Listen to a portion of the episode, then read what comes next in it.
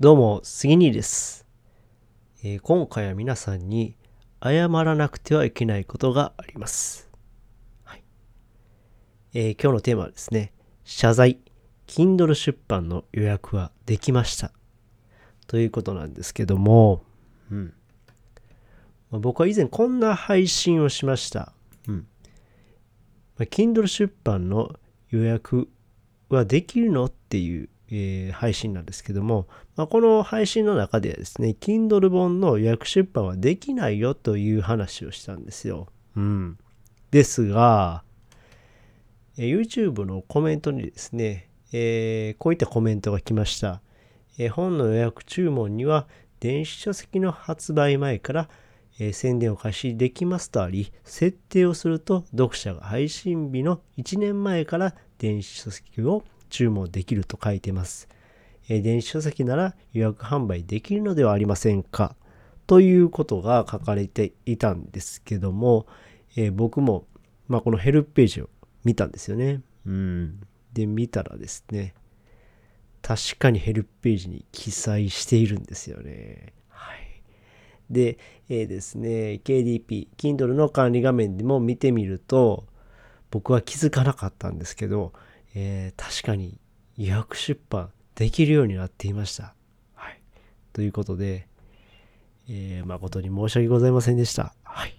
ということなんですけども、まあね、こう、謝ってばかりでもありなんで、えー今回はですね、この予約出版の補足説明をさせていただえーすいません、予約出版の補足説明をさせていただきます。はい。でですね、えまず KDP の管理画面から新しい本を作成します。はい。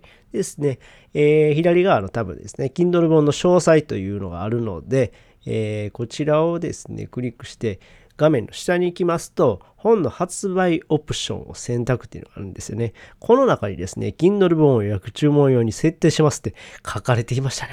これ気づかなかったなはい。で、ここをですね、まあ見てみますと、えー確かにね、えー予約注文を有効にすると、読者が本の配信日の1年前から予約注文できるようになります。で、本の配信日になると、予約注文した本が読者の Kindle に自動的に配信されますっていうのがね、書かれているんですよね。はい。でですね、まあ、ここ選択してですね、えーカレンダーがあるんですよ。で、このカレンダーをえーまあ、自分の希望する配信日を設定して、あとはですね、通常通りに、えー Kindle の設定をするとですね、えー本の予約出版が可能になります。はい。いや、申し訳ないです。気づかなかったですね。はい。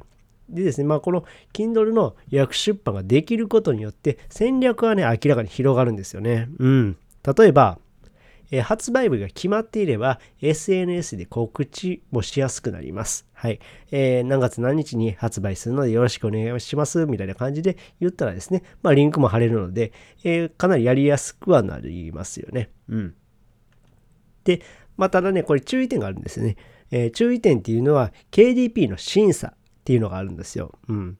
で、僕もこの審査に落ちたことがあるんで、えー審査落ちする場合に備えてですね、余裕を持ったスケジューリングで組んでおきましょう。はい。なので、まあ、1日前とかにあの予約投稿とかなったとしたら、もしかしたら審査落ちする可能性もあるんでね、えーまあ余裕を持ったスケジューリング、もう数日前、まあ1週間前とか、えーまもっとね、こう余裕を持たして、で、スケジュスケジューリングを組んでおいた方が、えーまあ審査落ちに、備えられるので、えー良いかなというふうに思います。はい。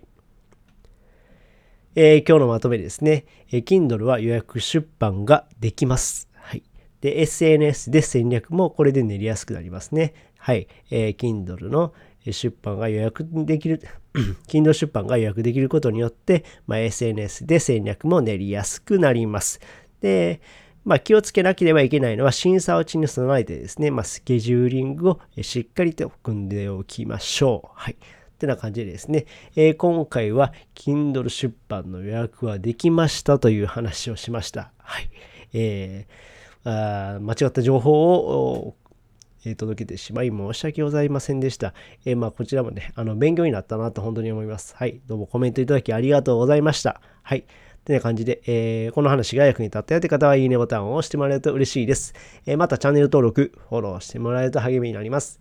えー、最後までお聴きいただきありがとうございました。それではまた。バイバイ。